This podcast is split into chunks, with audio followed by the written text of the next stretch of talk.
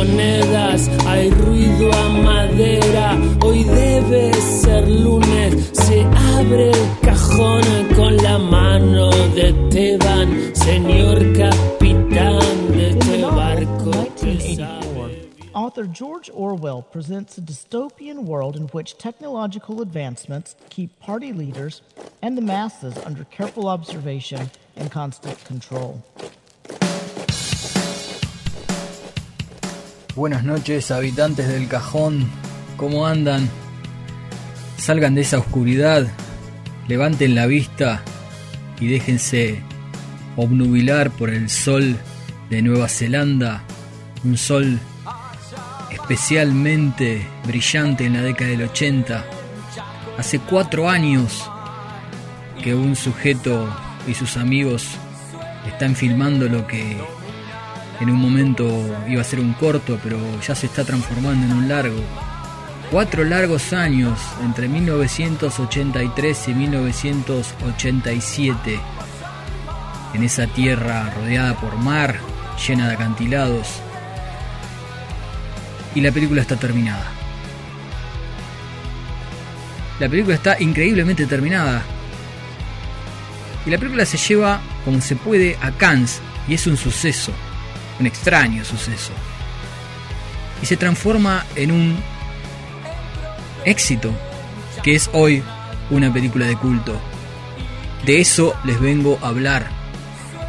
Ya que estamos con las misceláneas, hoy Artefactos Culturales va a ser un pendiente, un pendiente en mi vida hablando de cuestiones de la cultura y especialmente del cine.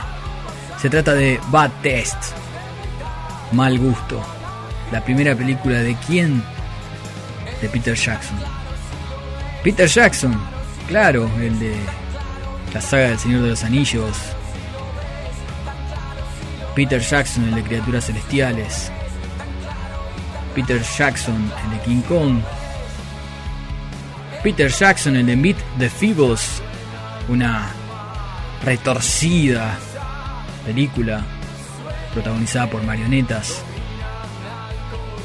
Sí, Peter Jackson, el genio neozelandés, que durante cientos o decenas tal vez de domingos, porque era el único día que tenía libre, se juntó a filmar con sus amigos en esas tierras neozelandesas de las que les hablo.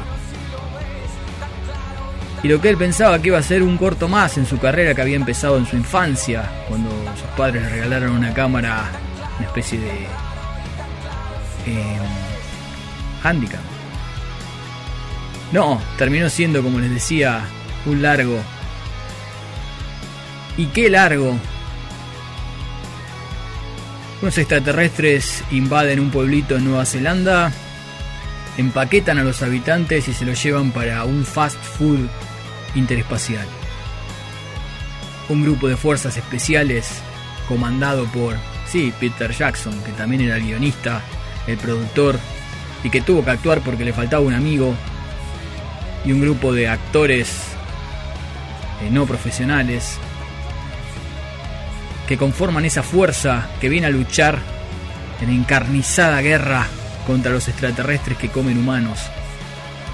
Oh, tremenda película que muestra el amor, la pasión por el cine, la irrefrenable pasión por el cine que ni siquiera la ausencia absoluta de dinero logra parar. Dio pie a un culto, una película de culto, una tremenda película de culto que vi en mi adolescencia y que me marcó para siempre, como también me marcó, por ejemplo, Acción Mutante de la Iglesia, esas pelis que se hacían en ese momento y que nosotros los pibes las mirábamos como hoy ven los pibes esas sobrecargadísimas películas llenas de efectos. Bueno, en ese momento había esas cosas en los VHS. Fer como me comentaba en, por, por WhatsApp y que, que la alquiló en un Videomanía en Villa Elisa. Bueno, yo también creo que devolví una de viernes 13, si no me equivoco, Jason invade Manhattan. Y me llevé esa. Y al final la terminé viendo como tres veces a lo largo de los años. Hay una escena, recordó Peter Jackson en una entrevista, en la que al alien le explota la cabeza. Para esa escena estábamos tres personas, el que hacía del alien, otro y yo. Entonces mi trabajo era rodar, mover la cámara, accionar los explosivos y actuar, y tenía que hacerlo todo casi a la vez. Así que para ello tenía que poner la cámara en un trípode y rodar en plano fijo, sacar a mi personaje de plano mientras corría por los explosivos, detonarlos y volver otra vez a dirigir el movimiento. Una locura. Casi todo se rodó así. Hay, agrega, una anécdota muy divertida, supongo. Es la escena en la que un extraterrestre, de hecho yo, vomita y otros se lo beben.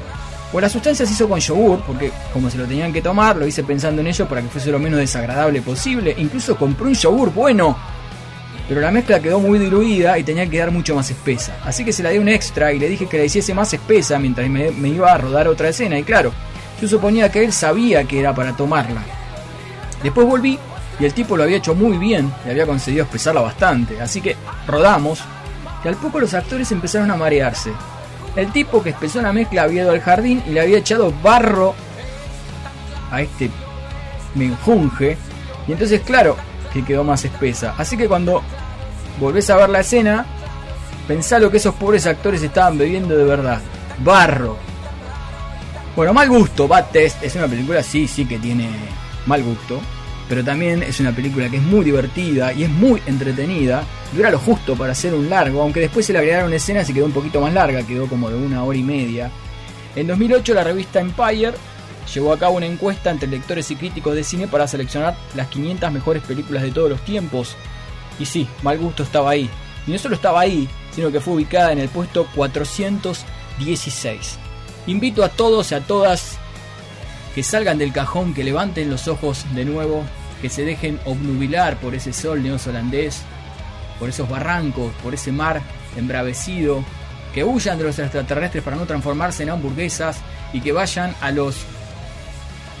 Eh, ya no hay más videoclubes, lamentablemente, que vayan a donde tengan que ir para conseguir mal gusto de Peter Jackson. Y me despido con eso, un abrazo, que terminen bien el cajón, sean felices.